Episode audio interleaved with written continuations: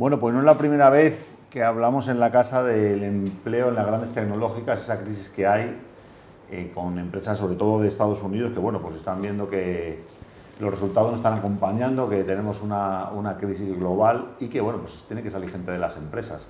Estuvimos viendo el inicio de la ola hace unos meses con Juan Carlos y nos traes una actualidad ¿no? sobre el tema. Efectivamente, eh, hace algo más de medio año creo eh, vimos que había movimientos en el empleo que podrían estar señalando algún tipo de burbuja en el sector tecnológico. Y ahora que ha terminado el año, pues la pregunta es qué pasa con esa burbuja, si, si, se está desinflando poco a poco o si todavía puede estallar. ¿no? Y entonces podemos observar datos semejantes a los que vimos. Okay, vamos a poner en pantalla la imagen para ver bueno, por lo pronto, eh, en las cotizaciones en bolsa eh, tenemos que Meta, si eh, comparamos su valor en marzo del, del 22 con el que tiene actualmente, ha caído un 40%. Amazon ha caído una cifra semejante. Salesforce un 30% y Uber, como ejemplos, que hay, hay otros muchos, con cifras más altas y más bajas, Uber casi un 20% en el mismo periodo. Eh, a la luz de estos datos que eh, conciernen a, empresas eh, muy potentes, en todos los casos, bueno, se podría decir que la caída de Bitcoin tampoco es tan grave, aunque es mayor, pero dada su volatilidad natural, no, no en, el, en, el, resto de la economía tecnológica las cifras también son de asustar. ¿no? En lo que se refiere al empleo, eh, eh, recuerdo cuando vimos los datos eh, hace algo más de medio año, nos movíamos en cifras de unos 8.000 empleos en las empresas más grandes. ahora, meses más tarde, Meta solamente perdió 11.000 empleos en noviembre. En un mes 11.000 empleos. Sí, una barbaridad. Pero Amazon entre noviembre y enero ha perdido 18.000. Hay que tener en cuenta que Amazon tiene unos 300.000 empleados. Eh, realmente no sé si son en el mundo en Estados Unidos, pero sobre esa cifra de 300.000 ha perdido más de un 5%. en, dos, en dos momentos. Noviembre, que fue, fue el mes eh, en el que más se perdió el año pasado, y enero. O sea, este año ha empezado para esta empresa eh, lo mismo que para Salesforce, que ha perdido 8.000 también en enero. Eh, ha empezado mal, francamente. Pero hay otras empresas que en noviembre perdieron, como Cisco, que perdió más de 4.000. Bueno, teníamos hace meses por encima de 1.500 empleados, teníamos 16 empresas y ahora tenemos 20 por encima de 1.800. Entonces, eh, las cosas desde que lo examinamos la primera vez han ido a peor y sin que haya habido ningún estallido propiamente, por eso se podría estar desinflando poco a poco. Eh, pero vamos, que la amenaza de, crisis tecnológica eh, a través del empleo sí que se mantiene ahí, se ha intensificado realmente. ¿no? Y enero está siendo, por, sobre todo por Amazon eh, y también por Salesforce, está siendo complicado. ¿no? Con lo cual podríamos decir que si la burbuja está inflándose más, o sea, digamos, la ¿Eh? situación está peor que hace seis meses. Bueno, la burbuja se estaría desinflando porque si las empresas disminuyen, eh, o sea, están perdiendo empleo, digamos que si no hay un estallido, llegará un momento en que ese ritmo de pérdidas se, detenga, se detenga incluso se pueda volver a crecer. ¿no?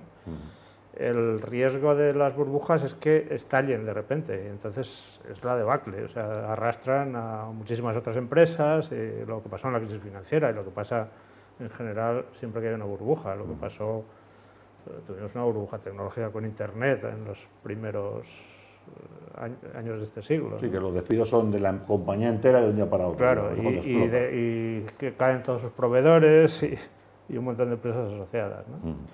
Entonces esto no está sucediendo aparentemente, pero la pregunta es que todavía podría suceder. O sea, si todavía podría suceder. Yo creo que todavía podría suceder. Eh, pero es verdad que, que quizás la, tecnología en este momento eh, tiene algunas fortalezas que le hacen perder pero ganar también.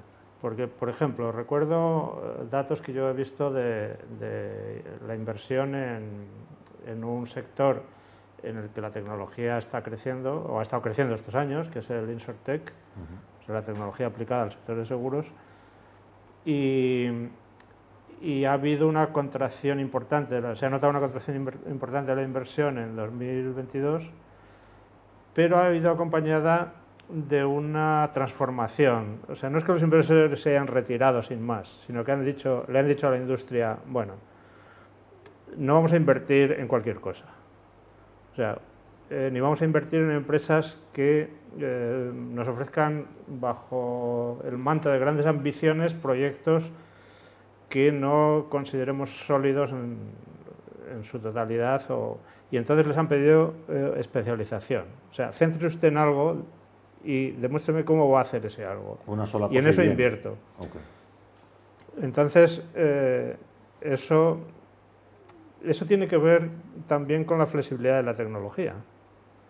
Porque esto, si estuviésemos hablando, yo qué sé, de la industria del automóvil convencional, mm, montar, montar un, una... claro, eso no, es... Ahora, si estás hablando de introducir tecnología en determinados procesos, la flexibilidad intrínseca de, muchas tecnologías, eh, sobre todo de todo lo digital, yo creo que permite esos movimientos, esos giros, o esos, como dicen los modernos, ese pivotar y decir, bueno, voy a, centrarme en, algo muy, muy específico. ¿no?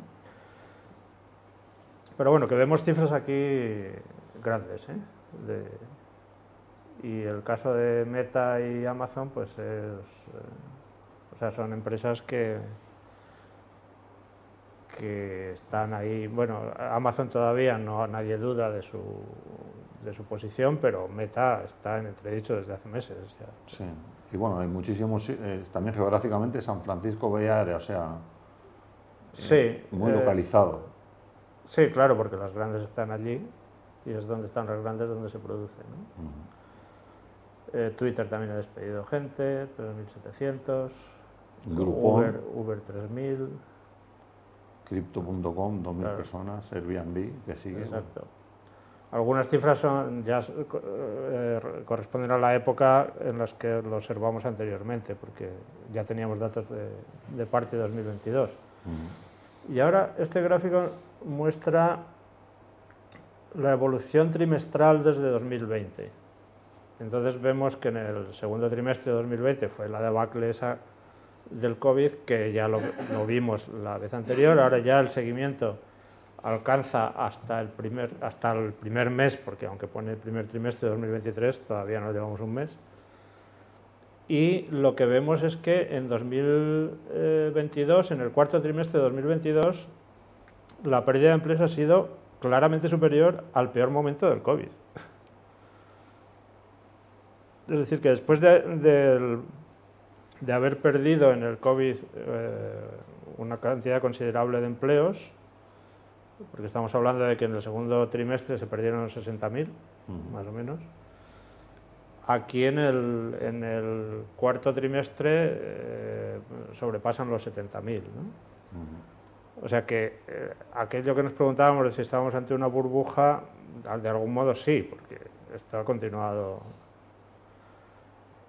y, viendo el, 22 mes a mes, pues vemos que empieza bien, o sea, empieza con una pérdida de empleos baja, pero va subiendo, que esto, esto es lo que veíamos eh, el, año el año pasado cuando en el programa en el que tratamos esta cuestión, que iba subiendo hacia el verano, después baja y después se dispara a partir de octubre, ya crece otra vez y en noviembre se dispara.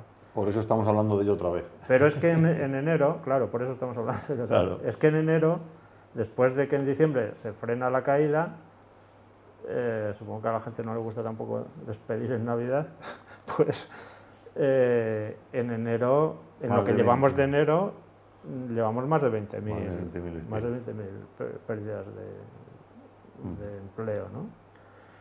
Y por último, eh, cuando hicimos la primera observación veíamos que en, el 2020, que son las, las barras rojas, había unos sectores muy afectados que parecía que era obvio por qué, ¿no? el sector de transportes, el sector de viajes, como lo que se, lo que se abortó completamente fue la movilidad, el, el, sector financiero eh, ya con menos incidencia, el retail. Ahora, en, en 2022, eh, es el retail y el, la industria del consumo, el transporte también. Esos serían los tres más importantes. O sea que el, retail, pues me imagino que tiene que ver con. O sea, ahí, está metido Amazon, obviamente. ¿no? Sí, interesantísimo también el crecimiento de, despidos en cripto, ¿no? que no fue afectado para nada en 2020-2021. El cripto ha pasado a tener un, aunque no es de las primeras, pero porque tampoco creo que sea el tipo de empresa que tiene más, más personal, eh, pero sí, sí ha perdido también de forma importante. Incluso tienes fitness, que en 2020 perdió, porque por ejemplo aquí en España los gimnasios los cerraron todos. Sí, claro. Eh, y supongo que en otros países, en otros muchos países pasaría lo mismo, pero es que ahora ha perdido más, claramente más, sin COVID, ¿no? Pues Juan Carlos pinta mal, ¿eh? eh yo, veo esta, eh, en Estados Unidos pinta mal. En Estados Unidos, mm, a pesar de que la inflación eh, está decreciendo. Me parece que leía yo ayer que más o menos dos tercios de los eh, expertos que se pronuncian al respecto dicen que va a ser inevitable una recesión este año, a pesar de que la inflación retrocede. O sea que no, que no se fían de que, de que la economía con eso se restablezca. Entonces, bueno, yo desde luego no me considero capacitado para hacer predicciones eh, y a los economistas les considero poco capacitados también para hacer predicciones. Es mejor ver, lo, que ha pasado y prepararse que Porque en general creo que los humanos no sabemos hacer predicciones. Y además aquí grabamos todo y si vas para atrás unos meses y decimos algo equivocado... Y después está la cosa de que las predicciones eh, van eh, y después influyen en lo, que va a pasar también. No vamos a decir qué vamos a con el precio de Bitcoin este año, ni con el dólar, ni con nada. Juan Carlos, muchísimas gracias. Bitcoin está subiendo mucho estos, últimos días. No sabemos, no sabemos, si para caer más ah, después. No, no, sabemos, no sabemos. Muchas gracias, Juan Carlos, por el análisis. si queréis más información, bueno, pues en layoffs.foryourinformation me ha parecido interesante el, el dominio. Y luego, bueno, que también tenéis una, una empresa como la que eh, comanda Juan Carlos, una empresa experta en análisis y visualización de datos, eh, con más de 20 años de existencia y de experiencia. Así que también, pues si queréis eh, contactar con ellos en cuíndice.com.